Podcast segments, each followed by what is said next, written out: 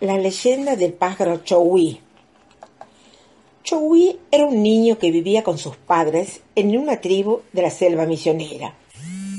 Chowi no era igual que otros niños. No jugaba mucho con ellos. En cambio, le gustaba andar en medio de los árboles de la selva para hablar con los pájaros. Esos sí eran sus verdaderos amigos.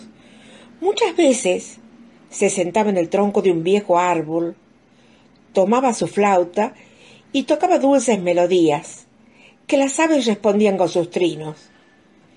En los días calurosos, cuando Chogui se bañaba en el río, los pájaros chapoteaban junto a él en el agua fresca. Qué divertido eran esos momentos. Otras veces, cuando Chogui veía que andaban los cazadores de pájaros, los seguía silenciosamente con la misión de ir avisándole a sus amigos del gran peligro y que ellos así pudieran salir volando. Un día el cacique de la tribu se enteró y muy molesto los reprendió y le prohibió salir de la tribu por un tiempo. Sus amigos pájaros los extrañaban en la selva, así que se acercaron a visitarlo.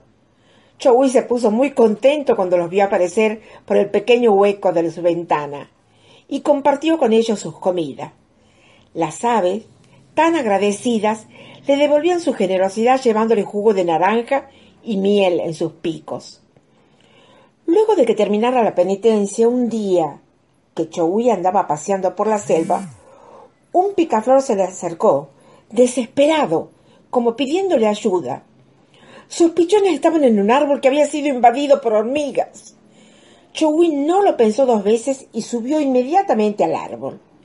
Mientras iba trepando, las hormigas lo atacaron y empezaron a picarlo en todo el cuerpo.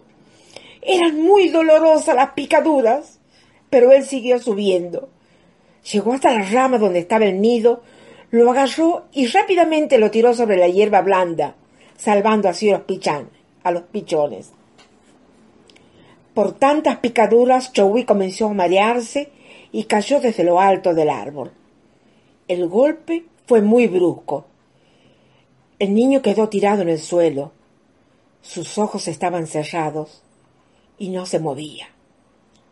Los pájaros sorprendidos se acercaron, trataban de reanimarlo, le echaban agua con sus picos, pero al poco tiempo se dieron cuenta que Chowi había muerto. Entonces un inmenso gemido de dolor recorrió la selva. Una a una las aves fueron levantando vuelo y al rato fueron volviendo todas, trayendo cada una en su pico una flor de color azul. Eran de todas formas y tamaños, pero todas eran azules, porque las flores azules eran las preferidas del Chowi, y las aves lo sabían muy bien. Ese era el mejor homenaje para su amigo. En la roja tierra de la selva resaltaba esa montaña azul que formaron con las flores. Las aves revoloteaban alrededor, formando un arco iris con sus alas multicolores, pidiéndole al dios Tupac que hiciera un milagro. Cuenta la leyenda que en ese momento, de las montañas de flores, salió volando un pájaro azul, cantando Chowi, Chowi, y se perdió en el cielo seguido de miles de pájaros. Desde ese día anda por la selva misionera buscando los jugosos naranjales. Un bello pájaro azul cantando Chowi, Chowi.